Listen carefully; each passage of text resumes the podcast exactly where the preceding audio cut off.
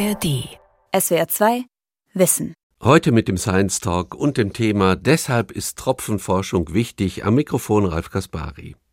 Tropfen kommen in vielen Bereichen des alltäglichen Lebens und Arbeitens vor. Wenn es um das Lackieren von Oberflächen geht, die Kraftstoffeinspritzung in Verbrennungsmotoren, das Aufbringen von Pestiziden auf Ackerpflanzen oder das Einatmen von Wirkstoffen mit medizinischen Inhalatoren. Und das zeigt schon, wie wichtig es ist, die Physik der Tropfen zu verstehen. Hören Sie dazu meine Kollegin Julia Nestlen im Science Talk mit der Ingenieurin Anne Gebhardt vom Institut für Thermodynamik der Luft- und Raumfahrt der Uni Stuttgart. Hallo Frau Gebhardt. Hallo Frau Nestlen. Wo spielen denn in unserem Alltag eigentlich Tropfen eine Rolle? Also ich glaube, wenn man Auto fährt und im Regen ist und die Tropfen so beobachtet, das kennt jeder, aber Tropfen spielen ja an ganz vielen Punkten eine Rolle.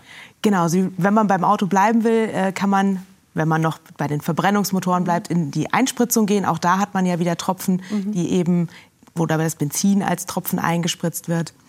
Beim Regen hat man natürlich, der trifft nicht nur aufs Auto auf, auch auf Pflanzenoberflächen, also Pflanzenblätter, auf die Straße, ähm, auf andere Fenster. Können wir beim Nebel weitermachen, wenn wir beim mhm. Wetter sind. Ähm, da hat man ja ganz feine Tröpfchen, die dann quasi die Umgebung einhüllen und mhm. dann wird das reflektierte Licht erzeugt quasi eine weiße Wand. Mhm. Und das können wir aber auch in unser Badezimmer übertragen, wenn wir morgens äh, geduscht haben. Mhm. Dann kommen die Tropfen aus der Dusche und dann ist der Spiegel beschlagen. Da muss man erst mal wischen oder föhnen, damit er wieder frei ist. Ja. Und ansonsten auch, wenn wir Lebensmittel produzieren, wenn man ein äh, Milchpulver produziert, dann wird es zum Beispiel mit äh, Sprühtrocknung hergestellt. Mhm. Oder ähm, auch Medikamentenherstellung funktioniert zum Teil über Tropfeninteraktionen. Also es ist ein ganz vielfältiges Thema, das eigentlich jeden Aspekt unseres Alltags ähm, betrifft, aber wir nehmen das gar nicht so wahr, weil es eben so alltäglich ist, weil wenn es regnet, zieht man die Regenjacke an und der Regen, die Tropfen perlen quasi davon ab das ist halt immer schon so gewesen, aber man fragt sich nie, warum das so ist. Mhm. Bei Sprühtrocknung, was bedeutet das? Ähm, das heißt, Sprühtrocknung, ich habe äh, eine Flüssigkeit, in der ähm, zum Beispiel die Fettpartikel in der Milch gelöst sind und dann ähm, sprühe ich die in einen warmen Raum, lasse die herabsinken, dann verdunstet quasi das Wasser und unten bleibt mhm. das Fett und das Milchpulver dann übrig. Ah, ich verstehe. Genau. Was macht dann so für Sie die Faszination an Tropfen aus, dass Sie sagen, ich will dem meine wissenschaftliche Karriere widmen? Ähm, als ich mit Tropfen, also als ich angefangen habe mit der Wissenschaft, kannte ich mich überhaupt nicht mit Tropfen mhm. aus. Und ähm, dann habe ich so ein paar erste Versuche gemacht, Experimente gesehen vom Tropfenaufprall auf eine Wand, auf eine flüssige Oberfläche und war einfach von der Schönheit fasziniert und was man halt sichtbar machen kann mit der richtigen Messtechnik. Und äh, je weiter ich mich damit beschäftigt habe, desto mehr habe ich festgestellt, sie sind in jedem Aspekt unseres Alltags vorhanden. Und das hat mir irgendwie einen neuen Blick auf die Welt gegeben. Und deswegen bin ich motiviert, da weiter zu forschen und diesen Blick auf die Welt auch anderen Leuten zu ermöglichen. Mhm. Jetzt haben Sie gerade schon von so ein paar Anwendungsbeispielen gesprochen. Genau. Wo sind da gerade Herausforderungen, die Sie dann auch durch Ihre Forschung versuchen zu lösen? Ähm, vor allem, wenn man mit der Tropfeninteraktion auf ähm, festen Oberflächen, wenn man darüber nachdenkt, wie viele Prozesse, zum Beispiel Lackierprozesse oder wenn man Pflanzenschutzmittel verteilt, da ist noch Optimierungsbedarf. Ich kann, wenn ich weiß, wie sich die Flüssigkeit auf der Oberfläche verteilt, kann ich den Einsatz der, der Farben oder der Pflanzenschutzmittel deutlich reduzieren. Mhm. Und das ist halt gerade im Hinblick auf ressourcenschonend und umweltschonend ein ganz wichtiger Punkt. Mhm. Also im Moment wird das einfach so irgendwie gemacht, gar nicht mit einer wirklichen Grundlage, dass man weiß, ich brauche so viel Flüssigkeit für diese Fläche? Ähm, Im Moment wird es meistens über Erfahrungswerte gemacht. Also man sprüht mal eine Fläche an und guckt sich dann an, ähm, wenn ich das, äh, die Tröpfchengröße so und so einstelle, bekomme ich so und so eine dicke Farbschicht oder es fließt halt runter. Mhm. Also es wird viel, ich sag mal, auf Erfahrungswerte zurückgegriffen. Mhm. Damit kann man natürlich einen Prozess sehr weit optimieren, aber wenn man ihn weiter optimieren möchte, muss man dann sich anschauen, was passiert dann im Detail. Jetzt forschen Sie an tropfendynamischen Prozessen. Ja. Wenn wir uns mal so das Leben von einem Tropfen angucken. Ja. Was für Kräfte und Dynamiken wirken denn mit diesem Tropfen oder auf ihn? Wenn wir in den Wolken anfangen, äh, dann haben wir dort ganz viele Wassermoleküle, die eben aus der Luft auskondensiert sind, weil es dort oben kalt ist. Die finden sich dann zusammen, ähm, bilden erste kleine Tröpfchen und dann bewegen die sich auch oben, diese kleinen Tröpfchen. Die kollidieren mal miteinander, dann entstehen größere Tröpfchen oder wieder kleinere Tröpfchen und wachsen im Prinzip an und dann fallen sie im Prinzip irgendwann zur Erde, sind dann eben aerodynamischen Kräften ausgesetzt, die dann da für sorgen, dass sie so ein bisschen schwingen, so ein bisschen oszillieren. Mhm. Aber wenn sie dann wirklich bei uns unten ankommen, haben sie eine schöne, fast kugelförmige Form. Also sie sind nicht diese, ah. diese Tränenform bekommt man nur, wenn man den Tropfen von, von der Nadel abtropfen mhm. lässt. Wenn der Tropfen lange freigefallen ist, mhm. hat er eher eine kleine Kugelstruktur, insbesondere wenn es Wasser ist. Mhm. Ähm, die schwingt dann so ein bisschen in die verschiedenen Richtungen, aber normalerweise ist es relativ kugelförmig. Und dann trifft er zum Beispiel auf eine Oberfläche auf wenn die fest ist oder ein sehr dünner Flüssigkeitsfilm wie eine Pfütze, dann sieht man das auch dann ähm, danach Tröpfchen zurückspritzen. Ja? Wenn man sich so eine Pfütze vorstellt oder sich ähm, eine Blase bildet. Ähm, wenn man sich jetzt vorstellt, der Tropfen fällt auf einen See oder auf einen ruhigen Teich, dann sieht man schön diese Wellen, die er erzeugt, aber der Tropfen versinkt einfach nur. Mhm. Ähm, und je nachdem, wenn man sich Lotusblätter vorstellt, da perlen die Tropfen ja richtig schön ab. Mhm. Okay, also es ist immer eine Interaktion mit der Umwelt oder auch zwischen genau. Tropfen, die da passiert. Genau, wir, wir unterscheiden grob, wenn der Tropfen mit Flüssigkeiten interagiert, also Tropfen-Tropfen-Interaktion mhm. oder ein Tropfen mit einem, mit einem Flüssigkeitsfilm oder wenn wir einen See betrachten, haben wir einen sehr tiefen mhm. Pool quasi. Wenn er dann äh, gibt Tropfen, die mit Oberflächen in irgendeiner Form, also mit festen Körpern interagieren. Und wir betrachten auch Tropfen, die verdampfen oder verdunsten oder sogar gefrieren. Also je nachdem, mit welchem, mit welchem Medium sie interagieren, klassifizieren wir das nochmal ein bisschen unterschiedlich. Okay, also ich meine, so den, den Regen zu beobachten, das ist ja was, Regen gibt es schon seit sehr, sehr langer Zeit. Wie alt ist denn die Tropfenforschung? Ist das was, was Archimedes auch schon gemacht hat? Gibt es da Aufzeichnungen von den alten Griechen? Wie weit geht es zurück?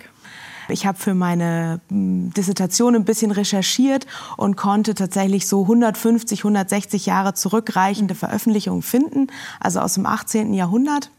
Und ganz am Anfang sind es halt lange Texte, die einfach nur beschreiben, der Tropfen fällt in ein Glas mit Flüssigkeit und dann detaillierte Beschreibungen und Zeichnungen, wie sich, die, die, wie sich das Strömungsfeld um den Tropfen aus, äh, wie sieht es aus. Und dann Anfang vom 19. Jahrhundert gibt es tatsächlich auch schon erste Fotografien vom Tropfenaufprall.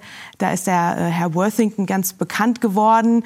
Er war der, so einer der ersten, der wirklich fotografiert hat und auch mit einem ganz ganz komplexen äh, Setup. Also er hat quasi in einem dunklen Raum gesessen und hat dann den Tropfen fallen lassen. Und zu der damaligen Zeit war das ja mit der Fotografie noch nicht so weit entwickelt wie heute. Mhm. Das heißt, er brauchte quasi, um ein, ein Foto zu erzeugen, ein Blitzlicht damals schon, mhm. äh, um die äh, Fotoplatte zu belichten. Und er hat halt dann parallel zu seinem Tropfen eine Metallkugel fallen gelassen. Und die Metallkugel hat an einer bestimmten Stelle einen elektrischen Kreislauf geschlossen. Dadurch wurde ein Blitzlicht erzeugt. Und dann konnte halt auf seiner äh, Fotoplatte ein Moment des Tropfenaufpralls äh, aufgenommen werden. Mhm. Und das ist ihm zuzuschreiben, ist auch dieses Phänomen, dass der Tropfen trifft auf, die Strömung geht nach außen, dann kommt die Strömung zurück und bildet so eine kleine äh, ja, Jet oder mhm. Turm in der Mitte, wo da auch der Tropfen abbricht. Und das ist das klassische Werbemittel äh, für äh, Kaffee- und Milchinteraktion. Ja. Und das ist tatsächlich der nach ihm benannte Worthington Jet. Äh, wenn so früher die Tropfenforschung aussah, wie sieht es denn heute so im Labor aus? Äh, kann ich mir vorstellen, da sind viele Duschen, viele Tröpfchen erzeugenden Maschinen und dann natürlich Hochgeschwindigkeitskameras. Genau, also wenn man bei uns ins Labor reinkommt, sieht man erstmal drei große Aufbauten. Die bestehen immer ähm, aus einem Metallgestell und einer Tischplatte. In, der, in dem einen Fall ist es Holz, im nächsten Fall ist es ähm, tatsächlich ein, ähm, äh, eine optische Tischplatte. Mhm. Darauf befinden sich dann Aluminiumprofile. An den Aluminiumprofilen gibt es nochmal ein zweites Schienensystem und da sind dann die Optiken und die Hochgeschwindigkeitskameras äh, mhm. dran montiert und die Spiegel und was man sonst noch braucht. Und dann, wenn wir Einzeltropfen erforschen, gibt es dann meistens noch irgendeine Halterung für, für eine Nadel. Mhm weil wir erzeugen unsere Tropfen, indem wir einfach Flüssigkeit durch einen Schlauch in eine Nadel mit einem bestimmten Durchmesser pumpen und dann lassen wir die Gravitation den Tropfen abtropfen lassen. Und das heißt, die Prüfstände sehen riesig aus, mhm. aber meistens sind dann ungefähr das der Bereich, in dem wir arbeiten, ja so Handgroß. Handgroß, mhm. ja, irgendwie in der Richtung. Mhm. Und äh, die ähm, Tropfengeneratoren sind auch die kleinsten Teile ja. von unseren Prüfständen. Und normalerweise, wenn man reinkommt, dann hört man immer schon das Brummen der Rechner und die Ventilatoren der Hochgeschwindigkeitskameras, das Fiepen der Elektronik und auch das Piepen der, der Spritzenpumpe, mit der wir die Flüssigkeit durch unseren, in unsere Nadelpumpen und eben mit der Hochgeschwindigkeitskamera können wir dann ja, wir machen standardmäßig so 20.000 Bilder pro Sekunde aufnehmen. Ich habe jetzt letztens erst mit 200.000 Bildern pro Sekunde Aufnahmen gemacht. Ja. Und das nicht nur aus einer Perspektive, sondern auch aus verschiedenen Perspektiven gleichzeitig und zeitsynchron. Und ähm, das ist natürlich was ganz anderes als der Herr Worthington, der dann in seinem dunklen Zimmer gesessen hat und ein Foto gemacht hat und dann das Fotomedium wechseln musste. Allerdings benutzen wir heute auch immer noch äh, Trigger, äh, die, also ein, ein, System, um das, äh, die Aufnahme zu starten. Also wie die Metallkugel früher. Wie die Metallkugel mhm. früher. Allerdings ist es heute einfach eine Laserschranke, mhm. ähm, wie man sie so klassisch kennt. Äh, die Tür in der S-Bahn geht mhm. nicht zu, wenn der Fuß drin ist. Mhm. Ähm, und der Tropfen fällt halt durch diese Laserschranke. Dann wird die Aufnahme der Kameras getriggert. Mhm. Und dann können wir danach ganz bequem auf dem Rechner anschauen, was wir aufgenommen haben, mhm. können entscheiden, ist es gut genug Mhm. Äh, dann speichern wir es oder wir löschen es einfach und fangen von vorne an. Wir mhm. müssen kein Medium tauschen, kein Fotomedium und mhm. nichts. Jetzt sind Sie von Haus aus Ingenieurin für Luft- und Raumfahrt mit der Spezialisierung. genau. Das sind eher die großen Sachen, sage ich mal. Ähm, haben Sie am Anfang Ihrer Karriere gedacht, dass Sie am Ende sich tatsächlich mit den ganz kleinen Strukturen, mit Tropfen beschäftigen würden? Nee, habe ich ehrlich gesagt nicht drüber nachgedacht. Mhm. Ich bin nach Stuttgart gekommen, weil ich gerne in die Raumfahrt gehen wollte, was mit Raumfahrttechnik mhm. machen wollte. Ähm, und hatte auch eigentlich den Plan, ich mache meinen, meinen Abschluss als Ingenieurin und suche mir dann einen Job in der Industrie. Und dann ist es aber ganz anders gekommen. Ich habe eben äh, am Institut für Thermodynamik der Luft- und Raumfahrt eine Hiwi-Stelle vor vielen Jahren bekommen ähm, und dort eben das erste Mal mit Tropfen gearbeitet. Und das hat mich so fasziniert, dass die Raumfahrt tatsächlich ja in den Hintergrund getreten ist. Und ähm, dann wurde mir ähm, kurz vor Ende meines Studiums angeboten zu promovieren. Und das kam für mich völlig überraschend, weil mhm. ich habe immer gedacht, äh, man muss super schlau, super gut sein, um promovieren zu können. Habe mich nie in dieser Position gesehen mhm. ähm, und habe dann ein bisschen mit mir gehadert, mache ich das oder mache ich das nicht. Und im Nachhinein bin ich echt super glücklich, dass ich mich getraut habe, diesen Schritt zu gehen, auch ins Ungewisse so ein bisschen, weil ich nicht wusste, was auf mich zukommt. Und ja, seitdem bin ich quasi Tropfenforscherin. Jetzt schauen wir doch mal auf das, was Sie da genau untersuchen. Ja. Es geht um Tropfen, die auf eine Oberfläche aufprallen. Genau. Was genau schauen Sie sich da an? Wir, was ich mir genau anschaue, ist, wie verhält sich die Flüssigkeit des Tropfens während des Aufpralls. Mhm. Also wenn man sich jetzt vorstellt, der Tropfen fällt auf, auf die Tischoberfläche, dann wird er sich ausbreiten und je nach Oberflächenstruktur und äh, Tropfen... Ähm, Größe? Oder? Ja, nicht Tropfengröße, Stoffeigenschaften mhm. der Flüssigkeit wird sich ausbreiten und wieder zusammenziehen mhm. und wird am Ende irgendeine Form haben, mhm. meistens so, ein, so, eine kuppelartige Form. Mhm. Ja. Und eben diese, dieser ganze, das ist jetzt eine Möglichkeit, was passieren kann, wenn der Tropfen auf die Oberfläche auftrifft. Mhm.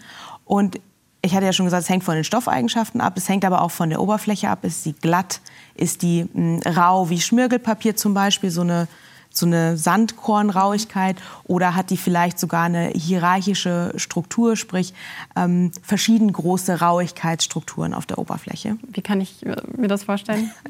ähm, die hierarchischen Strukturen kann man sich, glaube ich, am besten vorstellen. Man äh, schaut auf ein Wohngebiet, alle Grundstücke sind gleich groß, alle Häuser sind etwa gleich groß mit einem ja, äh, spitzen Dach. Mhm. Das wäre dann quasi für den Tropfen, wenn man jetzt weiter rauszoomt, die große Struktur, die einzelnen Häuser mit ihren jeweiligen gleichmäßigen Abständen. Ähm, dann haben die Häuser Dachschindeln, die eine gewisse Form haben. Das wäre eine zweite äh, Rauigkeitsstruktur. Mhm. Und wenn man noch weitergehen wollte, könnte man jetzt noch sehen, ob die bemoost sind, diese Dachschindeln. Mhm. Dann hätte man quasi drei verschiedene Rauigkeitsgrößen im Verhältnis zum auftreffenden Tropfen. Und das würde die, Ober die Interaktion des Tropfens mit der Oberfläche beeinflussen. Mhm. Wo haben wir beispielsweise im Alltag diese mehrstufigen Rauigkeiten? Ähm, Im Alltag äh, zum Beispiel bei, bei, bei Regenjacken, mhm. da kann man teilweise ähm, sind es teilweise Oberflächenstrukturen. Ja. Ähm, Lotusblätter haben eben auch diese hierarchischen Strukturen, die sehen da ein bisschen anders aus. Mhm. Ansonsten erzeugen wir diese Strukturen gerne, wenn wir irgendwas kühlen wollen, mhm. wenn wir da sicher gehen wollen, dass die Flüssigkeit sich gleichmäßig auf der Oberfläche erzeugt, mhm. okay. äh, ausbreitet. So. Okay, okay. Okay. Ähm, jetzt schauen wir es uns auch mal nacheinander an. Ja. Also die erste ist die flache Oberfläche. Sie haben schon beschrieben, es kann eine Blase geben, es kann einen Turm geben. Ja. Was passiert, wenn ein Tropfen auf eine ganz flache Oberfläche kommt? Das kommt jetzt ein bisschen darauf an, wie schnell der Tropfen ist und wie okay. groß er ist. Okay. Das unspektakulärste ist, er breitet sich einfach nur aus mhm. ja, und zieht sich dann wieder zusammen. Mhm. Ähm, spektakulärer wird es, wenn er mehr Geschwindigkeit hat. Dann kann es auch auf der trockenen Oberfläche passieren, dass er so eine Krone bildet, also sich quasi die, die, die, die Flüssigkeit nicht nur auf der Oberfläche ausbreitet, sondern so ein bisschen nach oben hin auch ausbreitet. Mhm. Und dann am oberen Rand entstehen tatsächlich so ja, Finger. Wie, dann sieht es tatsächlich aus wie eine Krone von einem König, wie man sich mhm. so vorstellt, mit Zacken und oben so einer, so, einem, so einer Kugel drauf. Und die Kugel sind dann kleine Sekundärtropfen, die dann weg gespritzt werden. Und eben, wenn der Tropfen genug Energie hat, bildet er diese Krone und es spritzt ganz gewaltig. Das sieht man auch, wenn man an die Pfütze denkt, dann sieht man auch manchmal, dass der Regentropfen da richtig drin rumspritzt und es dann, ja, die Flüssigkeit weiter verteilt wird. Mhm. Ist es da egal, wie tief die Pfütze ist, sozusagen? Das ist, also die Pfützentiefe hat einen ganz, ganz großen Einfluss. Je flacher die Pfütze ist, desto weniger schnell muss der Tropfen sein, damit es spritzt. Okay. Und wenn man sich jetzt vorstellt, die Pfütze ist ein See, ja. dann passiert meistens eben genau das, dass der Tropfen einfach nur äh, ja, versinkt mhm. und diese Oberflächenwellen erzeugt. Kann man das skalieren? Also wie groß könnte denn so eine Krone werden? Die Krone kann äh, mehrere Tropfen Durchmesser groß sein. Also wenn man sagt, der Tropfen hat so zwei Millimeter, mhm. dann kann die Krone bis zu einem Zentimeter groß werden. Mhm. Ähm, und das ist tatsächlich das, was ich in meiner Dissertation untersucht habe. Wenn ich einen Tropfen auf eine Pfütze aufkommen lasse, ähm, wie groß wird dann die Krone? Mhm. Also welche Abmaße hat sie? Ähm, kommt es eben zum Spritzen, also dass Tropfen weggeschleudert werden oder eben nicht? Und das kann man dann in der äh, Gleichung quasi formulieren oder modellieren. Wie groß kann dann so ein Tropfen sein, der runtertropft? Also, weil das ist jetzt ja alles auf einer sehr kleinen Ebene. Genau. Also, so Regentropfen können so bis so fünf Millimeter groß sein. Danach werden sie einfach sehr instabil und dann wabbeln sie sehr durch die Gegend. Mhm. Bei uns im Labor untersuchen wir zwei Größen von Tropfen. Einmal so zwei bis drei Millimeter das sind für uns die großen Tropfen. Mhm. Und wir haben aber auch ähm, Geräte, mit denen wir dann Tropfen im Bereich von 20 bis 200 Mikrometern mhm. untersuchen können. Bei dieser Kronenform, ja. manchmal gibt es ja in der Natur ganz ungeahnte Symmetrien. Ist mhm. das, äh, oder Konstanten. Ist das auch immer eine gleichförmige Krone dann? Also rechts, ja. links spiegelbar?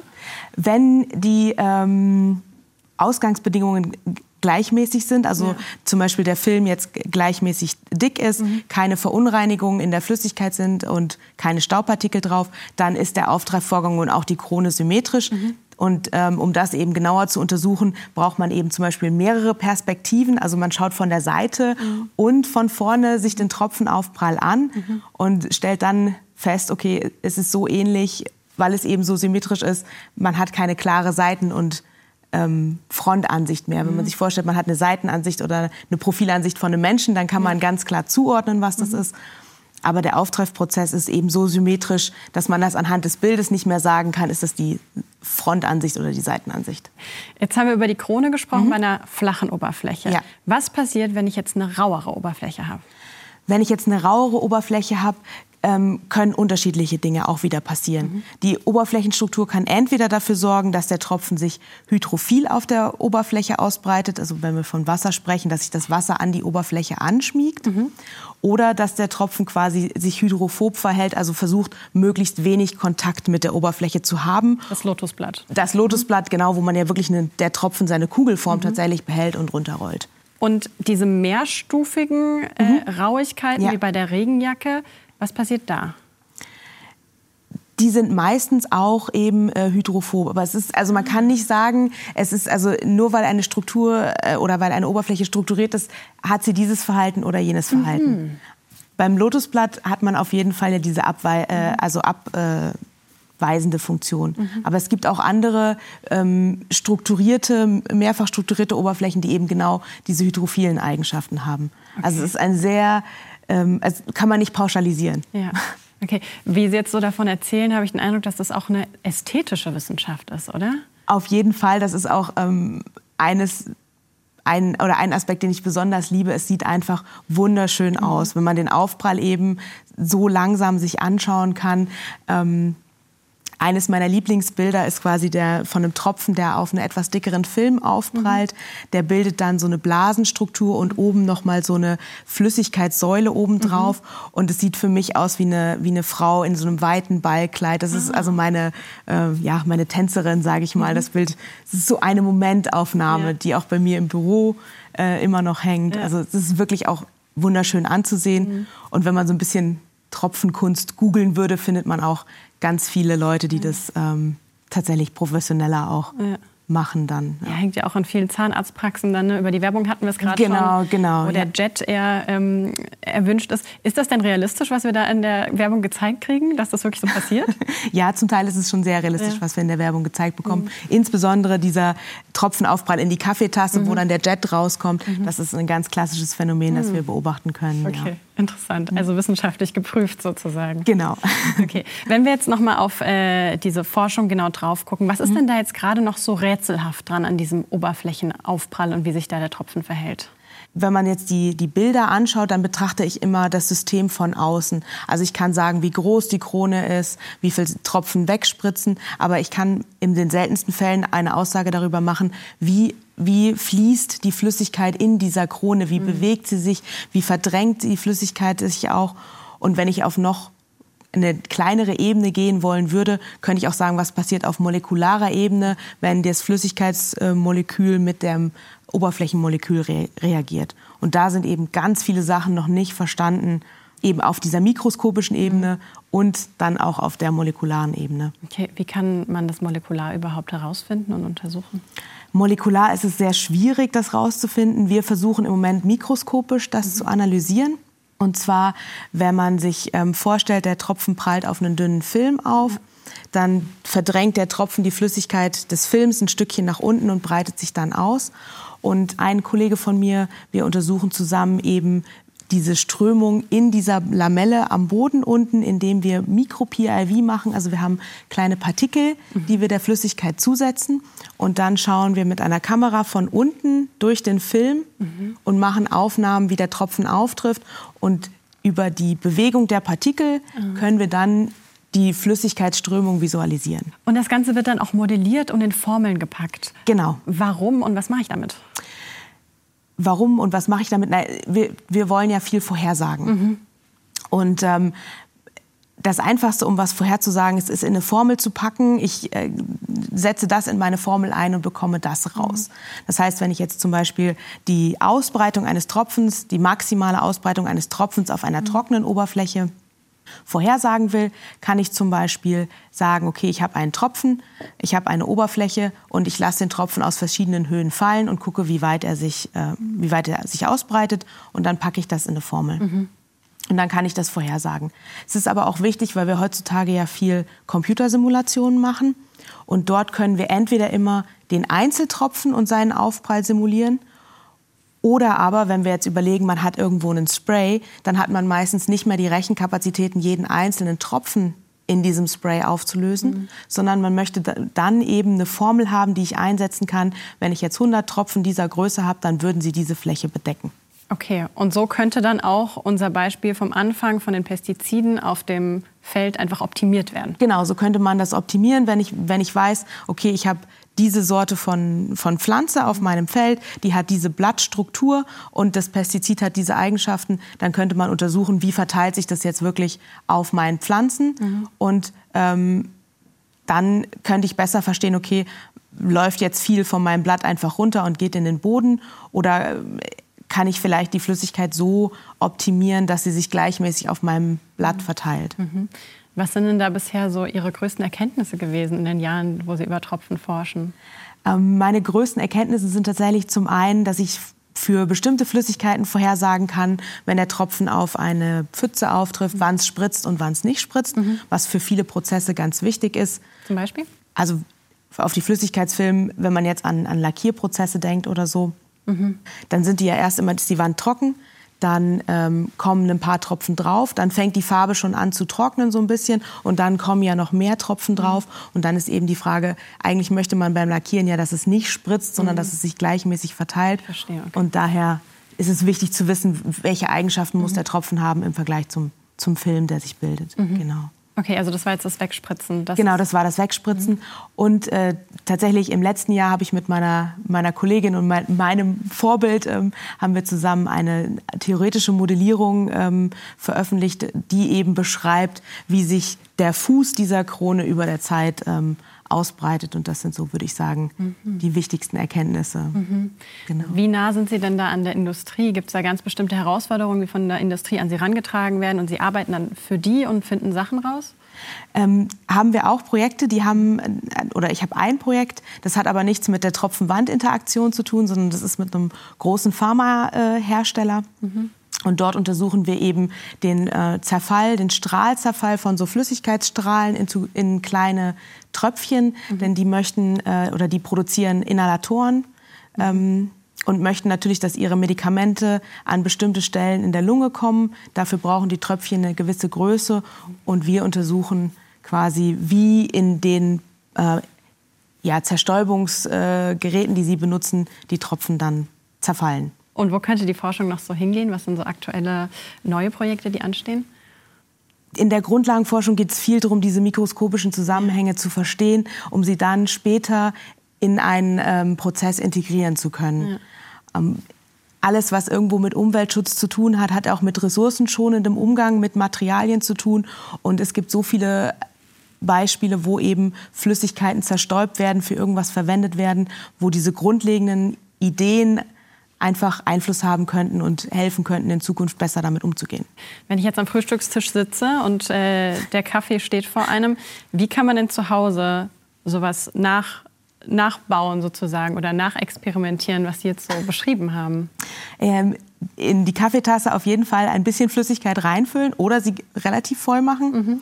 und dann ähm, den letzten Tropfen aus möglichst großer Höhe drauf fallen lassen. Okay. Aber nicht enttäuscht sein weil natürlich, wie beim Regentropfen auch, wir Menschen können immer nur so zwei Momente sehen, mhm. weil der Prozess spielt sich im Millisekundenbereich ab. Mhm. Ähm, aber damit kann man auf jeden Fall äh, sich am Frühstückstisch schon mal eine kleine Krone erzeugen. Ja. Man sollte nur aufpassen, dass es nicht überschwappt oder irgendwo hinspritzt, wo es nicht hinspritzen soll. Ja. Okay, jetzt waren wir am, am, am Kaffeetisch beim Frühstücken, mhm. aber auch so duschen oder im Auto sitzen, in der Waschanlage, das beobachten. Können Sie das noch so im Alltag ganz normal oder geht dann sofort ähm, das Gehirn an und überlegt, ah, was passiert da jetzt gerade eigentlich? Ähm, duschen kann ich noch ganz normal. Aber spätestens in der Autowaschanlage oder wenn es regnet, dann äh, kann ich mich auch einfach mal hinsetzen und nur die Tropfen beobachten in der Autowaschstraße, wie sie über meine Windschutzscheibe äh, fließen. Ja. Oder auch beim Regen, wenn ich immer dann so einen Moment schlechte Laune habe, weil es regnet halt, mhm. ähm, dann gucke ich halt mal auf die Tropfen, wo sie auftreffen und dann ist meine Laune gleich wieder äh, besser. Und ja, also ja, es gibt Situationen, in denen kann ich das im Alltag ausblenden. Mhm. Nein, es gibt Situationen, da rattert sofort mein, äh, mein Forschergehirn los und ja. überlegt, was passiert jetzt eigentlich, warum passiert es jetzt eigentlich. Ja. Eigentlich eine schöne Art, auf schlechtes Wetter zu gucken auch. Auf jeden Fall, vor allem wenn man nicht nur an Regentropfen denkt, sondern auch an Regenbögen. Ja. Die gäbe es ja gar nicht ohne den Regen. Mhm. Und wenn dann die Sonne eben schön im Rücken steht und so einen flachen äh, Einstrahlwinkel mhm. hat, dann ähm, brechen die Tröpfchen das mhm. Licht, brechen das auf in die Spektralfarben und man mhm. bekommt einen wunderschönen Regenbogen mhm. oder wenn man Glück hat, sogar zwei Regenbögen hintereinander. Oh, stimmt. Also, Unter welchen Bedingungen ist das nochmal mit dem Doppelregenbogen? Der Doppel, das hängt davon ab, dass ähm, die, das Licht, wenn es in den Tropfen reinkommt, ja. wird es mehrfach gebrochen. Mhm. Und der Doppelregenbogen, ähm, da braucht man sehr klare Sicht zu. Der ist immer da, den sieht man nur nicht immer. Ah, okay. Also genau. dann, wenn, wenn die schlechten Bedingungen doch einigermaßen gut sind, dann gibt es den Doppelring. Genau. Vielen Dank, genau. Anne Gebhardt, fürs Gespräch. Gerne. Das war SWR 2 Wissen heute mit dem Science Talk und dem Thema Deshalb ist Tropfenforschung wichtig. Meine Kollegin Julia Nestlen sprach mit der Ingenieurin Anne Gebhardt vom Institut für Thermodynamik der Luft- und Raumfahrt der Uni Stuttgart. Sie können sich diesen Talk auch als Video ansehen. Infos dazu finden Sie in der ARD Mediathek unter Science Talk. SWR 2 Wissen Manuskripte und weiterführende Informationen zu unserem Podcast und den einzelnen Folgen gibt es unter swr2wissen.de.